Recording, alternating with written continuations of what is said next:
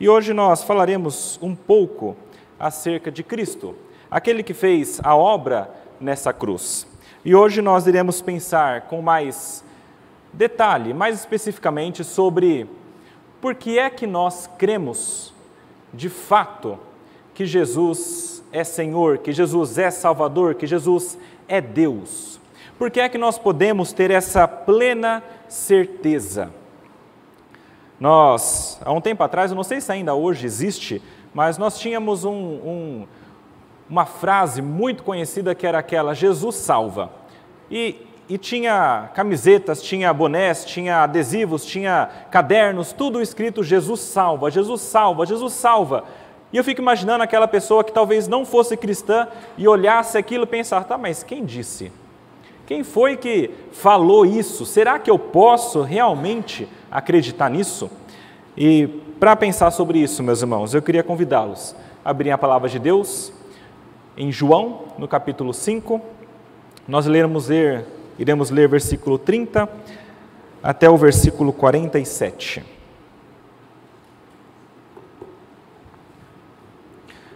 Nós podemos ter certeza e crer que Jesus Cristo é Senhor, Ele é Deus, Ele é Salvador. João capítulo 5, versículo 30 para frente, diz assim a palavra de Deus. Eu nada posso fazer de mim mesmo. Na forma porque ouço, julgo. O meu juiz é justo, porque não procuro a minha vontade, e sim a daquele que me enviou. Se eu testifico a respeito de mim mesmo, o meu testemunho não é verdadeiro. Outro é o que testifica a meu respeito, e sei que é verdadeiro o testemunho que ele dá de mim. Mandastes mensageiros a João, e ele deu testemunho da verdade. Eu, porém, não aceito o humano testemunho. Digo-vos, entretanto, estas coisas para que sejais salvos. Ele era a lâmpada que ardia e alumiava, e vós quisestes, por algum tempo, alegrar-vos com a sua luz. Mas eu tenho maior testemunho do que o de João. Porque as obras que o Pai me confiou para que eu as realizasse, essas que eu faço, testemunham a meu respeito de que o Pai me enviou. O Pai que me enviou, esse mesmo, é que tem dado testemunho de mim. Jamais tendes ouvido a sua voz, nem visto a sua forma. Também não tendes a sua palavra permanente em vós, porque não credes naquele a quem ele enviou. Examinais as Escrituras, porque julgais ter nelas a vida eterna, e são elas mesmas que testificam de mim. Contudo, não quereis vir a mim para teres vida. Eu não aceito glória que vem dos homens. Sei, entretanto, que não tendes em vós o amor de Deus. Eu vim em nome de meu Pai, e não me recebeis. Se outro vier em seu próprio nome, certamente o recebereis. Como podeis crer vós, os que aceitais glória uns dos outros, e contudo, não procurais a glória que vem do Deus único? Não penseis que eu vos acusarei perante o Pai. Quem vos acusa é Moisés em quem tendes firmado a vossa confiança. Porque se de fato cresceis em Moisés, também creríeis em mim, porquanto ele escreveu a meu respeito. Se, porém, não credes nos seus escritos, como crereis nas minhas palavras? Até aí a palavra de Deus. Vamos orar, meus irmãos, pedir para que Deus nos ilumine e nos ajude nessa manhã. Senhor nosso Deus, nosso Pai, nós estamos aqui de maneira humilde, pedindo a Ti que Tu nos ilumines nossa mente para que nós, com a tua ajuda, com a tua luz, possamos compreender a Sua palavra e não apenas compreendê-la, mas também aplicá-la em nossa vida. Pedimos isso crendo no Senhor, na Sua graça e no Seu amor, em nome de Jesus. Amém. Meus irmãos, só para que nós entendamos o que está acontecendo aqui, se vocês voltarem um pouquinho aí para os versículos anteriores, vocês verão que Jesus está em um diálogo um tanto longo. Aqui, na verdade, é a metade do diálogo para frente. Mas até essa parte do diálogo, desde o início ali, a, do versículo 17 para frente, mais ou menos, existe uma parte onde Jesus está conversando com alguns judeus com relação à sua divindade. Só para entendermos bem, eu vou relembrar aos irmãos o que aconteceu anteriormente. Anteriormente aconteceu que Jesus, ah, estando andando pelo tanque de Betesda, encontrou um homem que estava doente há 38 anos e curou esse homem. Esse homem não conseguia andar. E então Jesus cura. No entanto, havia um problema muito sério com essa cura. Era sábado. E era um problema sério para os judeus. Os judeus, então, pensando que era sábado, vão ter com Jesus. E conversando com Jesus, começam um embate com Cristo. E nessa conversa com Jesus, nessa discussão com Cristo, eles perguntam para Jesus: por que, que você pode, por que, que você cura no sábado? Quem é você para fazer isso? E então Jesus começa a conversar com eles e dá uma, uma explicação. Ele fala o seguinte: Eu curo no sábado, eu trabalho agora, porque o meu pai trabalha até agora. E isso ele falava com relação a Deus no sentido de que Deus, de fato, criou o mundo em seis dias e no sétimo dia descansou, mas o mundo continua existindo, então Deus continua trabalhando.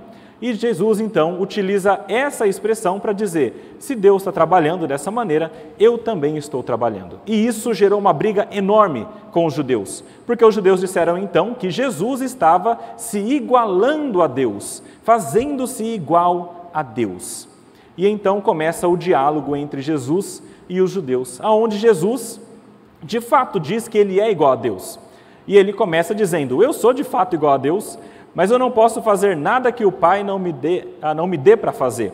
E ele começa a explicar a igualdade dele com Deus, mas também a diferença. E é aí que nós chegamos no nosso texto.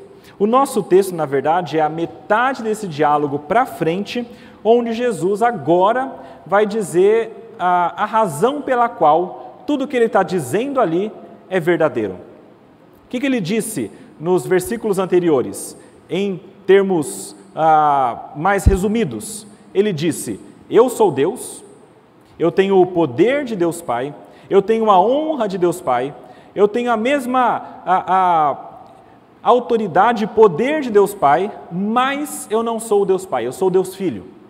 E como Deus Filho, eu obedeço ao Deus Pai, mas eu continuo sendo Deus. E eu, como Deus Filho, tenho poder sobre a vida e sobre o julgamento. Foi basicamente isso o que Jesus falou até aqui com os judeus.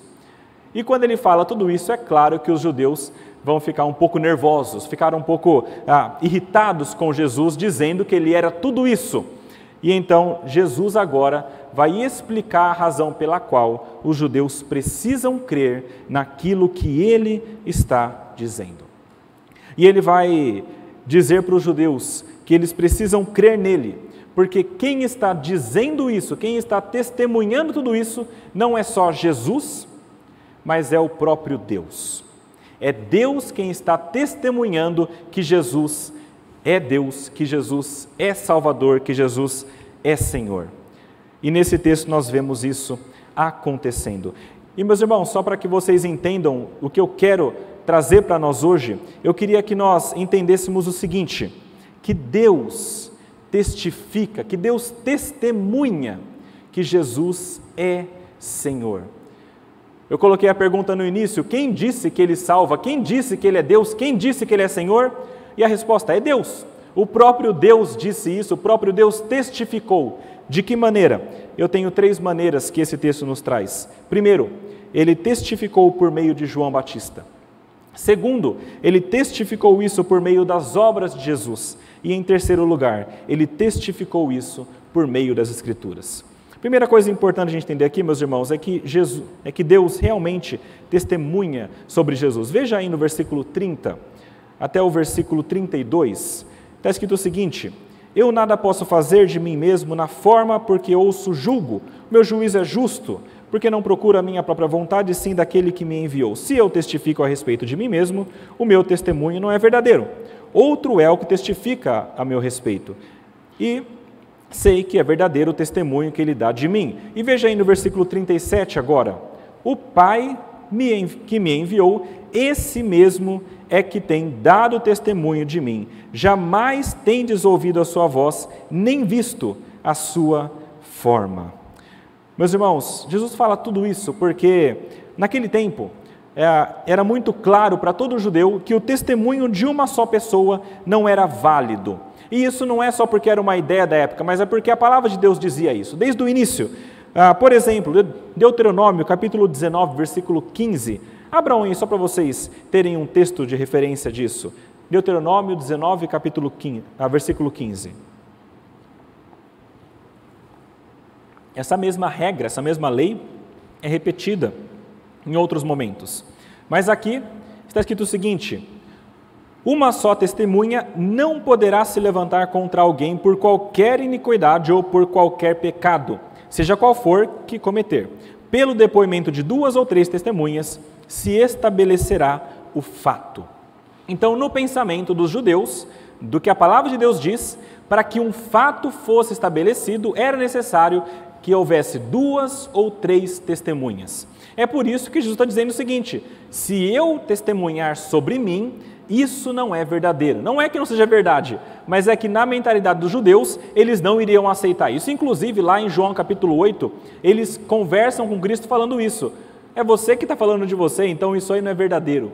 E Jesus, então, lá também dá uma outra narrativa, uma outra explicação com relação a isso. Mas veja, a lei dizia isso, Jesus acreditava nisso também. Lá em Mateus 18, por exemplo, nós temos o mesmo princípio, aonde ele diz que quando alguém pecar, você vai e conversa com ele, leva duas ou três testemunhas para você conversar com essa pessoa e estabelecer e resolver essa questão. Paulo também entendia a mesma coisa, ele fala isso lá em Coríntios, 2 Coríntios capítulo 13, versículo 1, para quem quer anotar onde ele diz que por boca de duas ou três testemunhas toda a questão será decidida.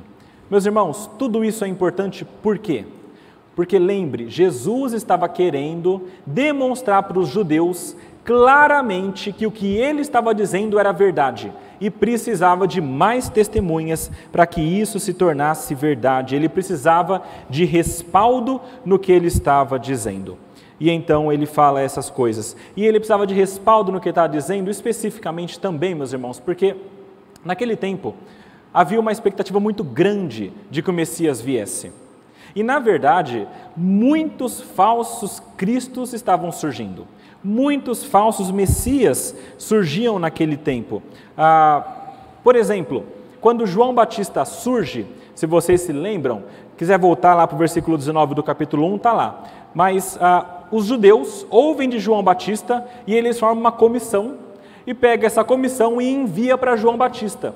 E a comissão vai conversar com João falando o seguinte: Quem é você?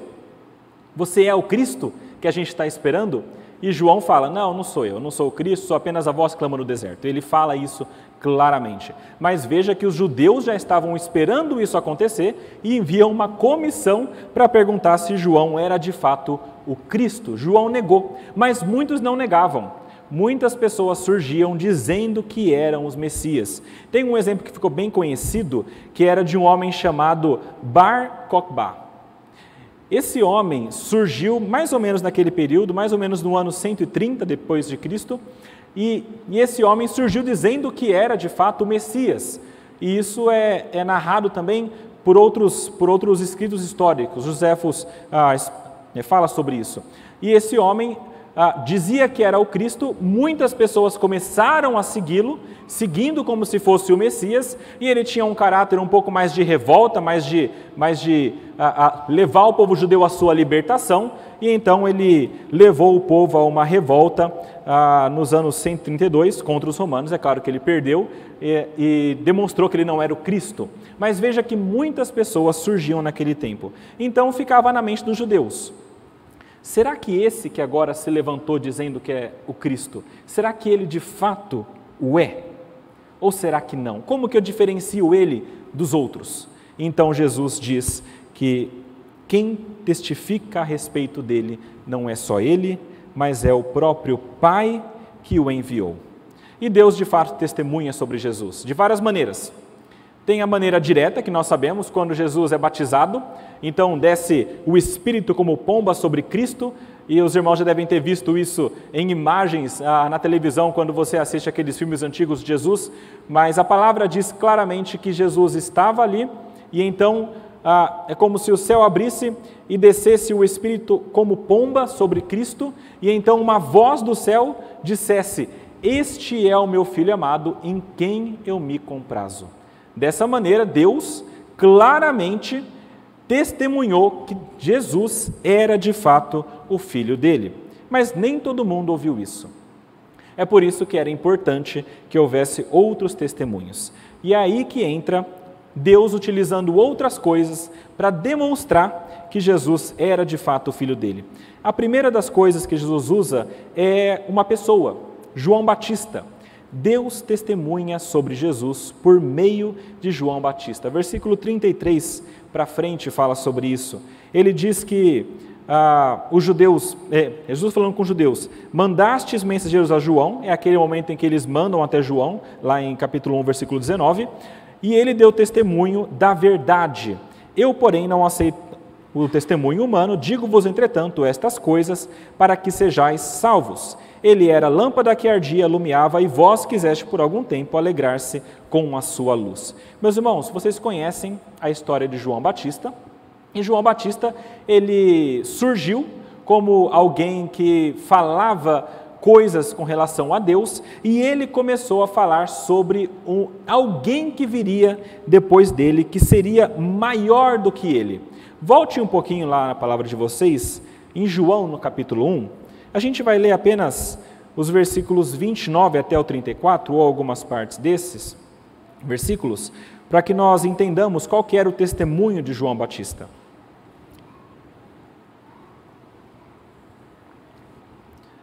João capítulo 1, versículo 29 para frente, está escrito, tá, tá, tá escrito o seguinte: No dia seguinte, vendo que Jesus vinha em sua direção, João disse: Eis o Cordeiro de Deus que tira o pecado do mundo.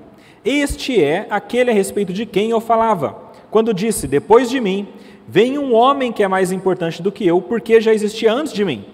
Eu mesmo não conhecia mas vim batizando com água, a fim de que ele fosse manifestado a Israel. E João testemunhou, veja, testemunhou, dizendo: Vi o Espírito descer do céu como pomba e pousar sobre ele. Eu não o conhecia. Aquele, porém, que me enviou a batizar com água, me disse: Aquele sobre quem você vir descer e pousar o Espírito, esse é o que batiza com o Espírito Santo.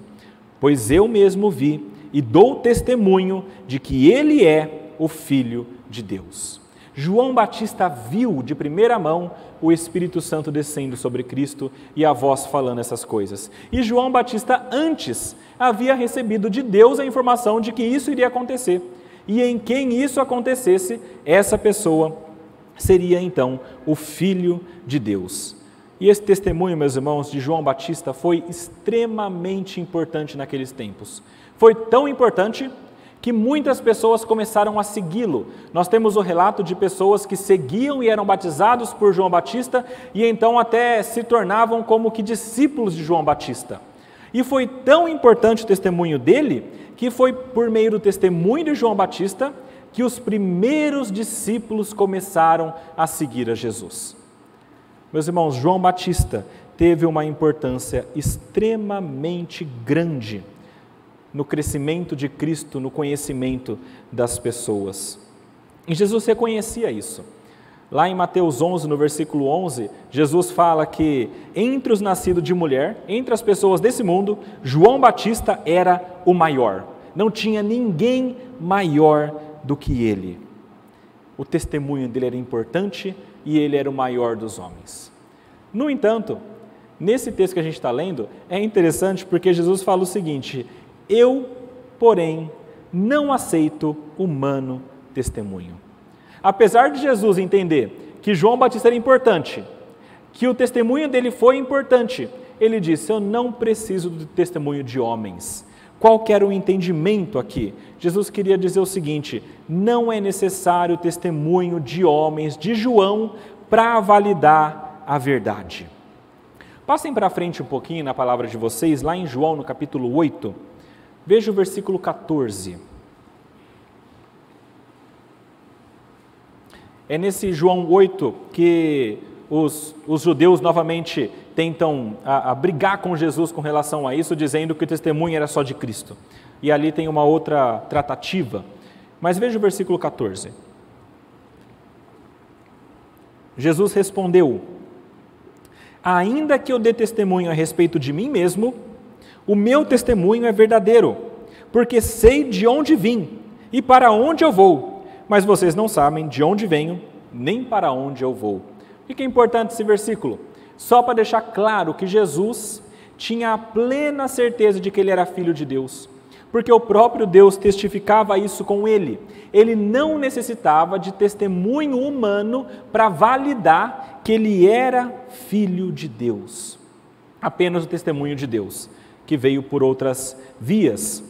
Mas Jesus, ainda assim, falou sobre o testemunho de João Batista. E ele falou sobre o testemunho de João Batista por um motivo. Não foi para validar que ele era Deus para ele, mas foi para ajudar aquelas pessoas que estavam ouvindo. Digo-vos, entretanto, versículo 34, estas coisas para que sejais salvos. O objetivo de Jesus, quando levanta o testemunho de João Batista, era dizer: vocês precisam ouvir isso. Vocês precisam de homens pregando, vocês precisam de João Batista falando isso e testemunhando para que vocês creiam e sejam salvos. E é interessante porque aqui no versículo 35 ele fala que João Batista era a lâmpada que ardia e alumiava.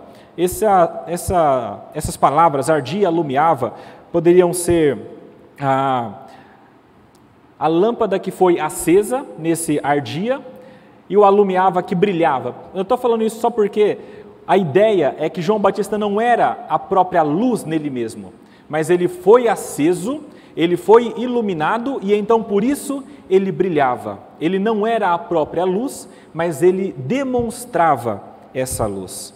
Esse João Batista, que demonstrava a luz, foi utilizado para que aquelas pessoas, não necessariamente estes judeus, mas muitos outros, crescem que Jesus de fato veio de Deus. E meus irmãos, é verdade que Jesus não precisava do testemunho de João Batista para saber que ele era Deus e filho de Deus. Mas o testemunho de, João Batista certamente foi um testemunho que veio da parte de Deus. E isso a gente vê pela história de João Batista. Por exemplo, a gente sabe que João Batista foi escolhido desde o ventre da sua mãe. A gente sabe que quando João Batista estava no ventre de sua mãe, e a sua mãe se encontrou com Maria, e Jesus estava no ventre de Maria, João Batista se mexeu e se comoveu lá dentro, porque ele já era o João Batista escolhido por Deus para ser aquele que iria demonstrar a luz. Ele fala que ele era a voz do que clama no deserto. Isaías 40, lá atrás, muitos anos atrás, já dizia isso. E ele veio para cumprir isso. Deus preparou João Batista desde o início para chegar nesse ponto e pregar o Evangelho dessa maneira. O testemunho dele, de fato, veio da parte de Deus. Deus testificou que Jesus é Deus e Salvador por meio de João Batista. E aqui eu penso com relação a nós em algo importante. Meus irmãos, é verdade, nós não temos mais João Batista entre nós. Mas esse testemunho que ele utilizou, que, ele, ah, que Deus utilizou naquele momento, é o testemunho que nós hoje conhecemos como um testemunho humano, como um testemunho pessoal. É necessário, meus irmãos, para que pessoas ouçam, para que pessoas creiam, que exista um testemunho que venha de outras pessoas. É por isso que Jesus falou: eu estou apenas levantando João Batista para que vocês sejam salvos. Meus irmãos, o testemunho que leva à salvação é esse testemunho que vem de outras pessoas falando a verdade e mostrando a verdade. Primeiro testemunho, então, que Deus utiliza, testemunho de João Batista para demonstrar que Cristo era de fato Deus. Segundo, o testemunho sobre Jesus por meio das obras de Cristo. Versículo 36 até o 38 falam sobre isso. Jesus começa falando que ele tem um testemunho maior do que o de João, porque as obras que o meu Pai me confiou para que eu as realizasse, essas eu faço, essas que eu faço testemunham a meu respeito de que o Pai me enviou. Meus irmãos, as obras de Cristo demonstram claramente que ele é Deus. Ele tinha acabado de fazer uma obra. Eu já contei a história que ele havia encontrado um homem coxo há 38 anos que não conseguia ser curado, não conseguia andar, e ele falou: Levanta, pega teu leito e anda. E ele andou. Isso era uma das obras que ele fez. Mas ele havia feito muitas outras antes disso. Ele fez curas, fez milagres, fez sinais. Ah, na sua vida toda ele ressuscitou pessoas. Tudo isso foi o que Cristo fez, demonstrando que de fato ele era Deus. Durante todo o seu ministério, desde Caná da Galiléia, quando ele transformou a água em vinho, até o momento final da sua vida, quando ele estava na cruz e foi crucificado, toda essa vida, até a cruz, que foi mais uma das suas obras, foi necessário para que ele mostrasse que ele era Deus. Em todas essas obras, meus irmãos, que Jesus fez, elas não eram por acaso, tá? Jesus não ia encontrando pessoas e curando sem nenhum motivo. Tudo que ele fazia tinha um motivo. Tudo que ele fazia tinha um objetivo. O objetivo de mostrar que ele era de fato Deus, de que ele era de fato o Messias. Tem até uma coisa interessante nesse texto, meus irmãos, que a palavra aqui utilizada por João essa palavra realizasse, no versículo 36, o Pai me confiou para que eu as realizasse.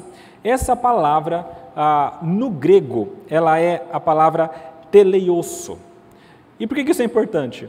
Porque os irmãos que estão mais acostumados com a igreja há um tempo já na tradição reformada conhecem ah, aquela palavrinha teletestai, que é aquele momento final da sua vida quando Jesus na cruz diz: está consumado. É a mesma palavrinha que ele usa, foi realizado. Essa foi a minha última obra. Mas durante toda a sua vida, ele realizou obras e cumpriu obras para chegar nesse ponto final da sua vida e concluir a sua obra de salvação. Meus irmãos, a vida de Cristo foi uma vida de obras para realizar a salvação do mundo. E enquanto ele fazia isso, ele demonstrava claramente que ele era Deus. E todas essas obras, vejam, não eram feitas por Cristo da cabeça dele, eram feitas por Jesus, porque Deus havia dado a ele. Veja aí no capítulo 5 e volte ali para o versículo 19, versículo 20, aonde Jesus fala sobre isso. Ele diz: em verdade, em verdade lhes digo que o filho nada pode fazer de si mesmo, por si mesmo, senão somente aquilo que vê o Pai dizer. Porquanto tudo, porque tudo o que este fizer, o filho também o faz. Meus irmãos, tudo o que Jesus fez, as suas obras todas, foram dadas de Deus ou por Deus para Jesus, para que Jesus realizasse e realizando testificasse que Jesus era Deus. Ainda assim, meus irmãos, com todas as obras, aqueles judeus vendo curas, milagres, sinais, água virando vinho, pessoas ressuscitando, coisas extraordinárias, ainda assim, muitos destes não criam em Jesus.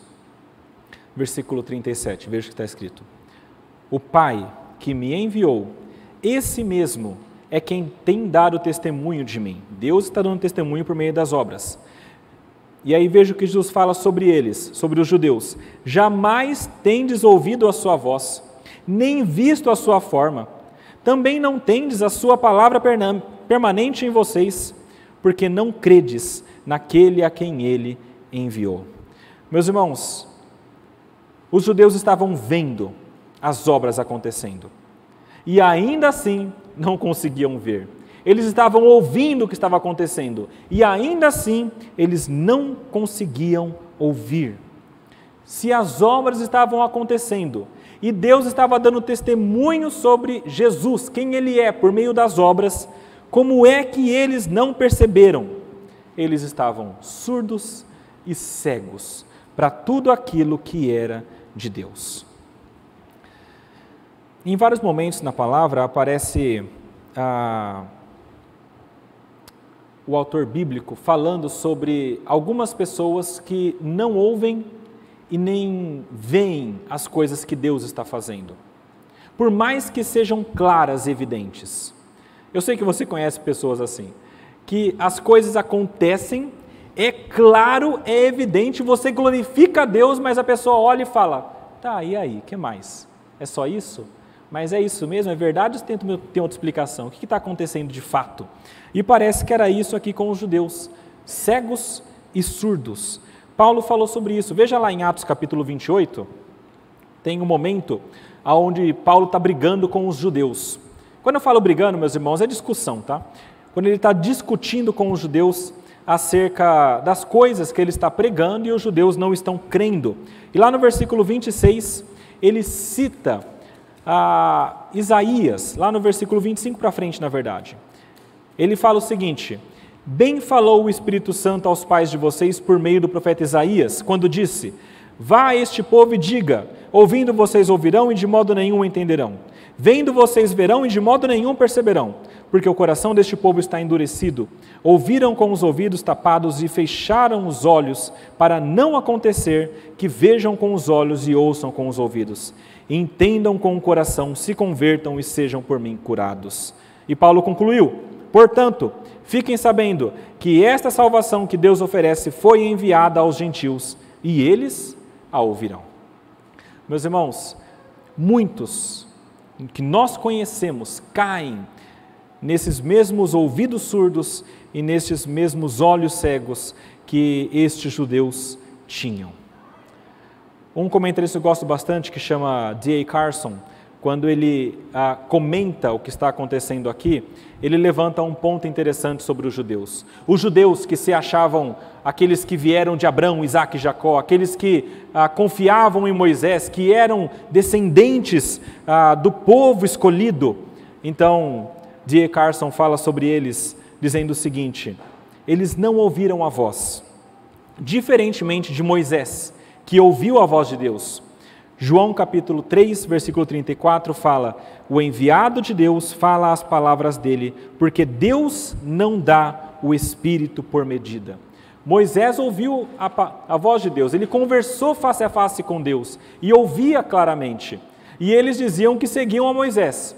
Mas quando a mesma voz de Deus, por meio de Cristo, que é a palavra, fala com eles, eles não ouvem.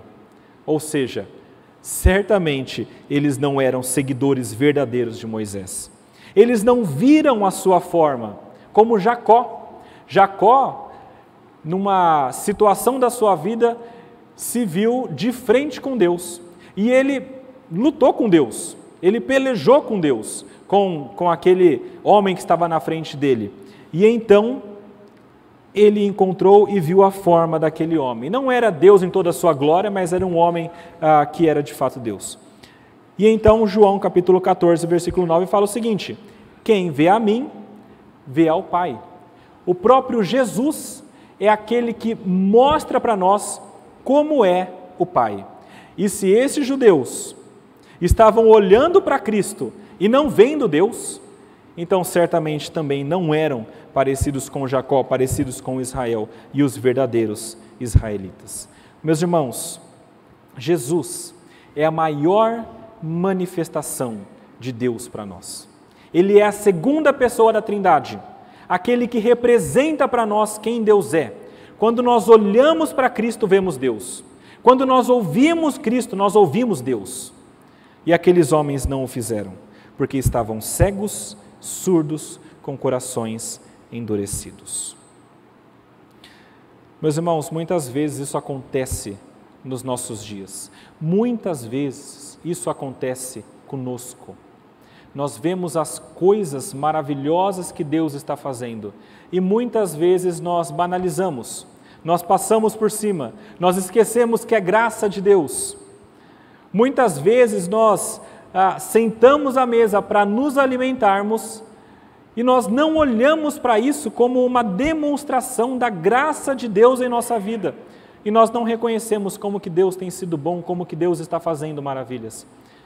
Meus irmãos, muitas vezes nós estamos vendo as obras de Deus, as obras de Cristo, e nós não estamos dando o crédito devido, como estes judeus que eram surdos, cegos e de corações endurecidos. É necessário que nós elevemos o nosso pensamento, abramos os nossos olhos, abramos nossos ouvidos para compreender e ouvir a palavra dele e para ver tudo aquilo que ele está fazendo e que ele faz. Jesus, meus irmãos, fez obras grandiosas no tempo em que ele estava na terra, como ah, aquele que estava cumprindo o plano de Deus. Mas as obras de Cristo não pararam lá. Se você pensar bem, como que a obra de Cristo se mostra hoje para nós? Como que nós, em nossos dias, podemos ver a obra de Cristo especificamente? Se não pela vida de pessoas que são transformadas. Quando Cristo morreu naquela cruz, ele derramou o seu sangue. E quando ele derrama o seu sangue, ele paga pelos pecados. E ele salva para Deus aqueles que são de Deus. E essas pessoas salvas, com a atuação do Espírito Santo, têm uma vida diferente. Elas nascem de novo. Elas são novas criaturas. E têm uma vida que mostra isso. Sempre que nós vemos uma vida que foi transformada, alguém que era de uma maneira e agora é de outra, nós estamos vislumbrando claramente o trabalho, a obra de Cristo. E quando nós vemos essa obra de Cristo acontecendo diante de nossos olhos, nós temos de ter a plena certeza de que Deus está testemunhando de que o Cristo é verdadeiro e de que Jesus é de fato Deus. Segunda maneira, então, que Deus testemunha para nós que Jesus é de fato Deus é por meio das obras de Cristo. E a terceira maneira que Deus testemunha para nós que Jesus é de fato Deus, o Salvador, o Messias, é por meio das Escrituras. E está no versículo 39 até o versículo 47. Jesus começa dizendo o seguinte: Examinais as Escrituras, porque julgais ter nelas a vida eterna. E são elas mesmas que testificam de mim. Contudo, não quereis vir a mim para terdes vida. Eu não aceito glória que vem de homens, sei, entretanto, que não tendes em vós o amor de Deus. Eu vim em nome de meu Pai, e não me recebeis. Se outro vier em seu próprio nome, certamente recebereis. Como podeis crer vós, os que aceitais glória uns dos outros, e contudo não procurais a glória que vem do Deus único? Não penseis que eu vos acusarei perante o Pai. Quem vos acusa é Moisés, em quem tendes firmado a vossa confiança. Porque se de fato cresceis em Moisés, também creríeis em mim. Porquanto ele escreveu a meu respeito. Se, porém, não credes nos seus escritos, como crereis nas minhas palavras? Meus irmãos, logo depois de dizer que eles não tinham, ah, que estes judeus não tinham a palavra habitando neles, eles não só não ouviam, não só não viam, mas também não tinham a palavra habitando neles. Jesus se volta para eles para falar agora sobre as Escrituras. E diz o seguinte: Vocês examinam as Escrituras. As Escrituras falam de mim e vocês não creem em mim. Os judeus, meus irmãos, eram um, povo extremamente regrado e, e, eles tinham uma cultura muito forte religiosa de estudo da palavra. Eles liam muito. O tempo todo eles estavam estudando e tentando compreender as Escrituras, e especialmente aqueles que eram os religiosos da época, os sacerdotes, aqueles que eram os fariseus, aqueles que estavam ah, no sinédrio, essas pessoas todas ah, ah, buscavam compreender cada vez mais a Escritura. No entanto, esses judeus, eles tinham, me parece, um pensamento um pouco diferente do que é o correto. Quando eles, quando eles liam a palavra de Deus, o Antigo Testamento no caso, ao invés de eles buscarem compreendê-la de maneira mais ampla ou da maneira que nós compreendemos hoje, ah, eles tinham um entendimento. O entendimento era o seguinte: quando nós lermos a palavra, nós vamos encontrar vida eterna. Ok, pastor, não é verdade isso? Quando nós lemos a palavra, nós não encontramos vida eterna? É verdade. Mas o pensamento deles era um pensamento muito mais voltado à leitura da palavra como aquilo que traria essa vida eterna. Ah, no, no Pirkei Avot, que é, uma, que, é uma, que é um escrito judeu, afirmava-se, por exemplo, que no seguinte: quanto mais estudo da lei, veja, quanto mais estudo da lei, mais vida. E que se um homem ganhar para si mesmo palavras da lei, ele ganhou para si mesmo vida no mundo vindouro. Ou seja, quanto mais estuda a lei, mais vida você recebe. É diferente do nosso entendimento. Nosso entendimento é: você olha para a palavra que mostra a Cristo e você vai para Cristo. E aí você tem a vida. Eles entendiam: quanto mais leitura, quanto mais estudo da palavra, mais vida você tem. Eu me lembro de uma senhora que eu conheci uma vez. Ela era crente, ah, não da nossa denominação, nem do nosso país, mas ela tinha um pensamento interessante. Ela falou comigo isso. Ela dizia o seguinte: Gabriel, sem leitura da palavra, sem poder. Se você não ler a palavra, você não vai ter poder. É por isso que eu leio muitos capítulos por dia, para cada vez eu ter mais poder. E eu quero ser igual a essa pessoa, Fulano, porque este homem, que eu admiro muito, ele lê 50 capítulos por dia. Fala, nossa, 50 capítulos por dia. Quanto será que ele entende do que ele está lendo? Quanto será que de fato ele consegue aplicar dos 50 capítulos por dia? Me parece muito mais uma visão de que quanto mais você lê, mais poder você tem. Ou seja, é a palavra de Deus, é a Bíblia, como sendo ah, algo místico que te traz poder. Eu vi certa vez também uma, uma seita que eles diziam o seguinte: nós adoramos a Bíblia. Porque a palavra de Deus é a Bíblia e a palavra é o Logos eterno que desde o início existiu. Então a gente adora a Bíblia.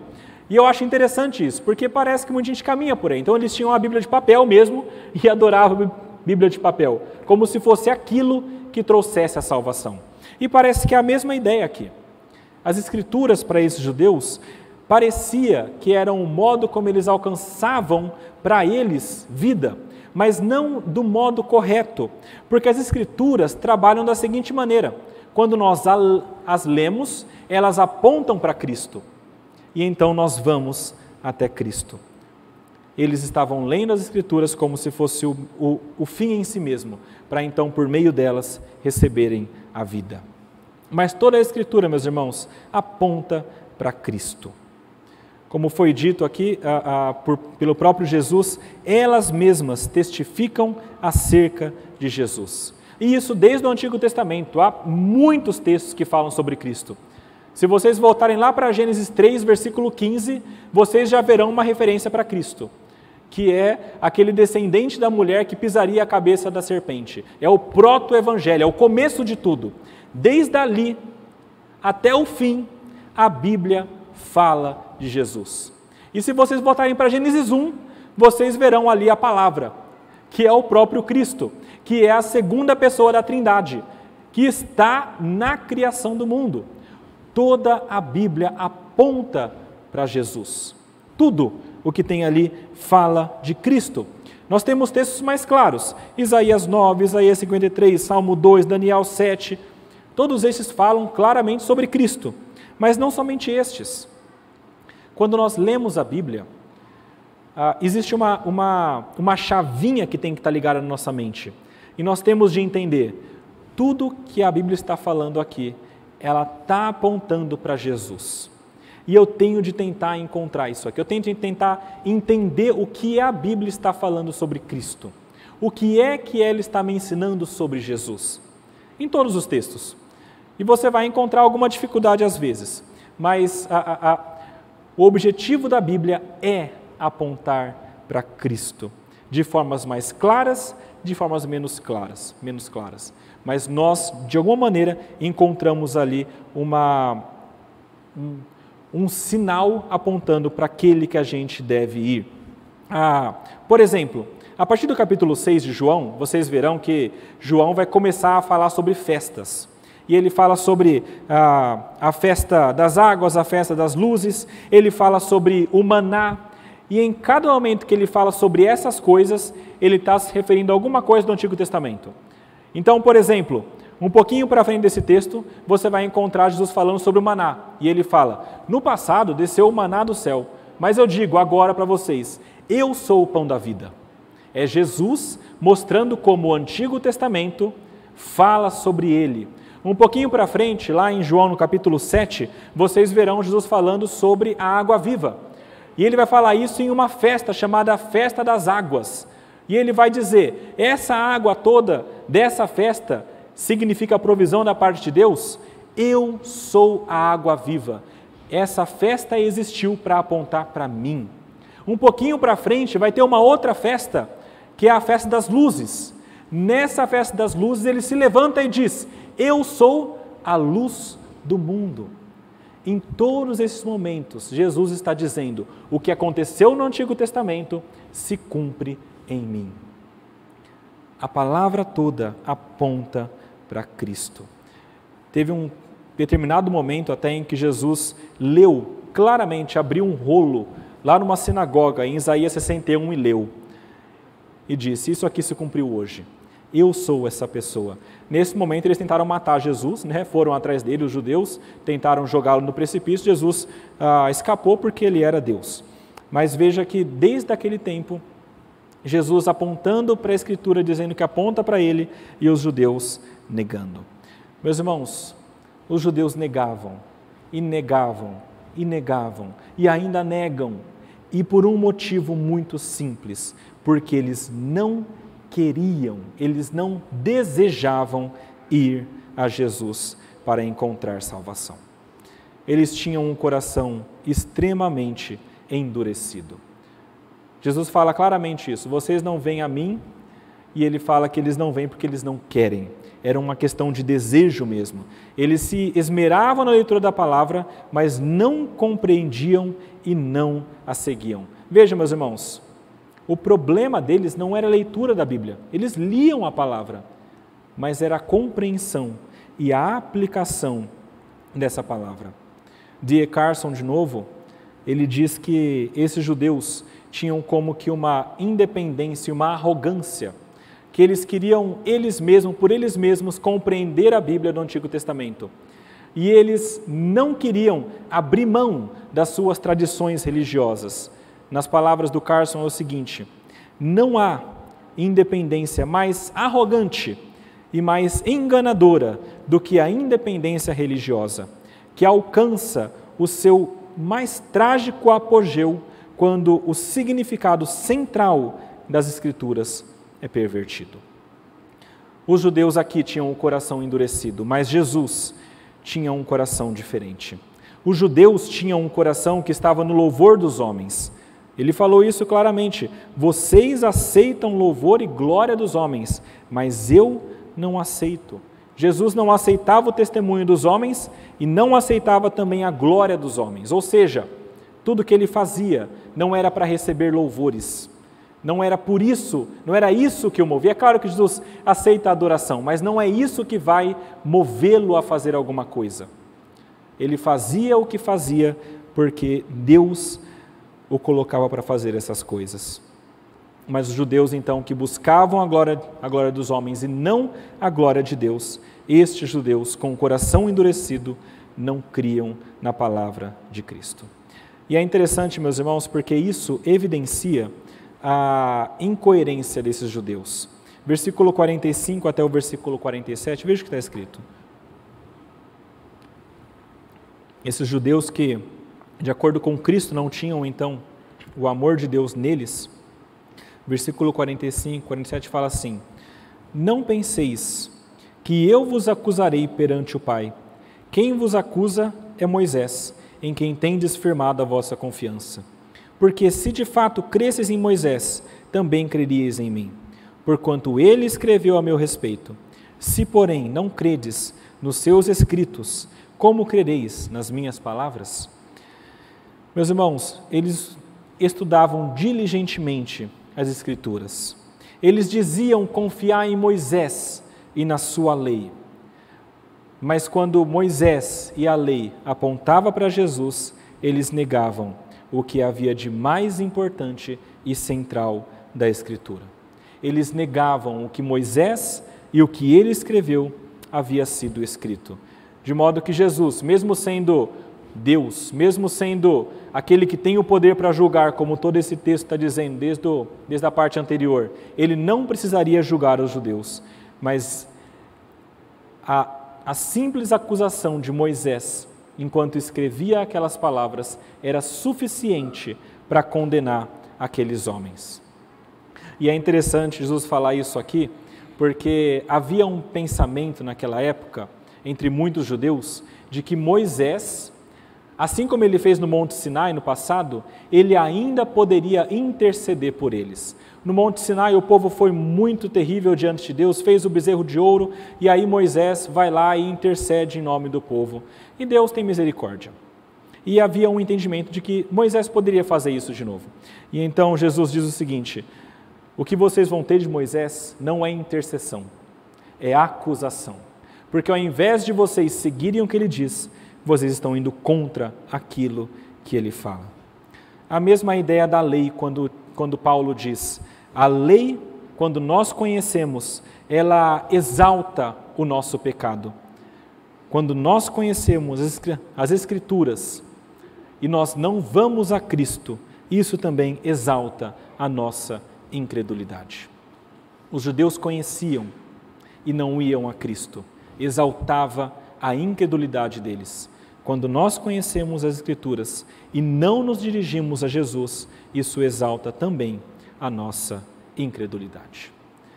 Meus irmãos, eu queria encerrar este tempo de meditação na palavra apenas com alguns pensamentos sobre a nossa vida.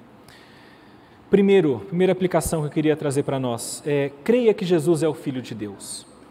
Deus testemunhou sobre isso para nós, por várias maneiras, de várias maneiras, durante muito tempo e ainda testemunha para nós. As testemunhas são muitas.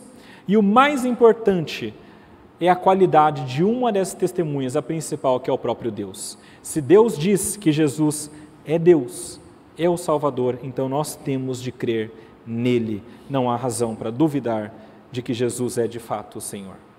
Nós temos todo tipo de testemunha, inclusive a palavra de Deus e as obras de Cristo. A palavra de Deus que aponta para Ele e as obras que nós ainda vemos acontecer quando nós vemos vidas modificadas pelo Evangelho.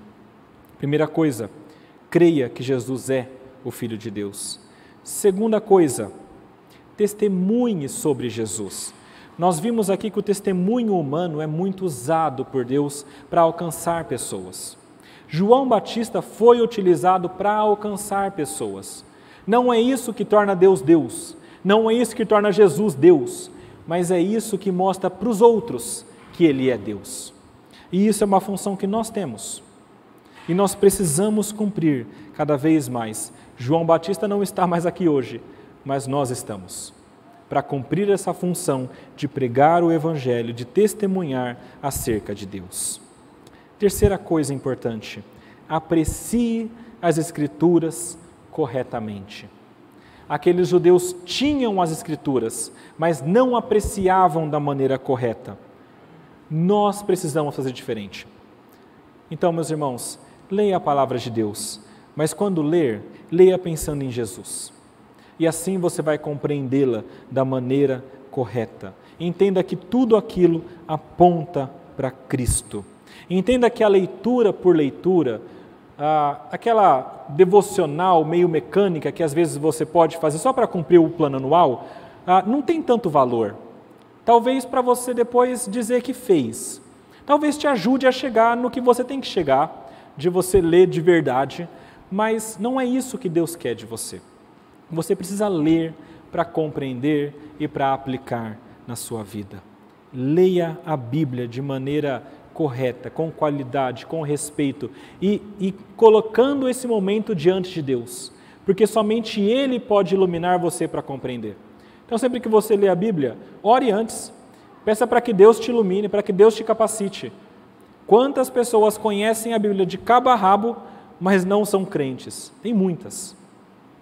Isso porque elas não se colocaram debaixo da autoridade de Deus. Leia a Escritura de maneira correta. Entenda que ela aponta para Cristo, que é de fato a sua salvação. E entendendo essas coisas, diferentemente dos judeus, siga a Cristo. Essa aqui talvez seja a aplicação mais importante desse texto. Os judeus não seguiram a Cristo por um motivo simples. Eles teriam de largar tudo o que eles eram. Eles teriam de largar o judaísmo, as tradições, a religião, o status, a, as, os amigos. Tudo isso por quê? Porque eles se importavam com o louvor de homens. E seguir a Jesus tem ônus para essa vida. É necessário que nós entendamos isso e, diferentemente dos judeus, nos desgarremos das coisas que nos atrapalham de nos achegarmos a Cristo e nos acheguemos a Ele. Mesmo que nós perdamos coisas, que nós percamos coisas. Pense em Paulo, quando disse: Para mim, o viver é Cristo e o morrer é lucro. Tudo o que eu tinha, para mim é refúgio, é lixo, é sujeira. O que me importa é a sublimidade de Cristo. Faça como os discípulos que, quando ouviram as palavras duras de Jesus, Jesus perguntou: Vocês vão embora também? Muitos tinham ido e eles disseram: A gente não, nós ficaremos, porque, Senhor, onde mais encontraremos as palavras de vida eterna? Somente no Senhor. Vamos orar, pedir para que Deus nos abençoe. Senhor, nosso Deus, nosso Pai, nós queremos louvá-lo por essa manhã, louvá-lo pela Sua palavra que nos mostra a verdade. Somos gratos a Ti, Pai, porque o Senhor não nos deixou sem testemunho, mas nos mostrou claramente que Cristo é Deus, que Jesus é o Messias, aquele que veio para nos salvar. E nós pedimos a Ti, Pai, que este testemunho seja suficiente para nós, que nós tenhamos olhos para ver e tenhamos ouvidos para ouvir, que nosso coração ame o Senhor, que não seja endurecido, que nós estejamos aptos e prontos e desejosos de seguir a Cristo em todo, toda e qualquer situação. Pedimos ao Senhor, Pai, que o Senhor utilize esse texto para falar ao nosso coração e nos ajudar a sermos diferentes, também em nossas vidas, para que nós cumpramos aquilo que João Batista fez no passado, de apontar o caminho da luz que nós sejamos também como que luzes neste mundo, como que o sal da terra, para que pessoas também possam se achegar à luz verdadeira que é Cristo, para que pessoas possam ser salvas. Nos ajude, Pai, no nosso testemunho diário da nossa vida. Ajude-nos a apontar sempre para aquele que é o nosso Salvador. Essas coisas nós pedimos, Pai, crendo no Senhor, na Sua graça e no Seu amor, em nome de Jesus.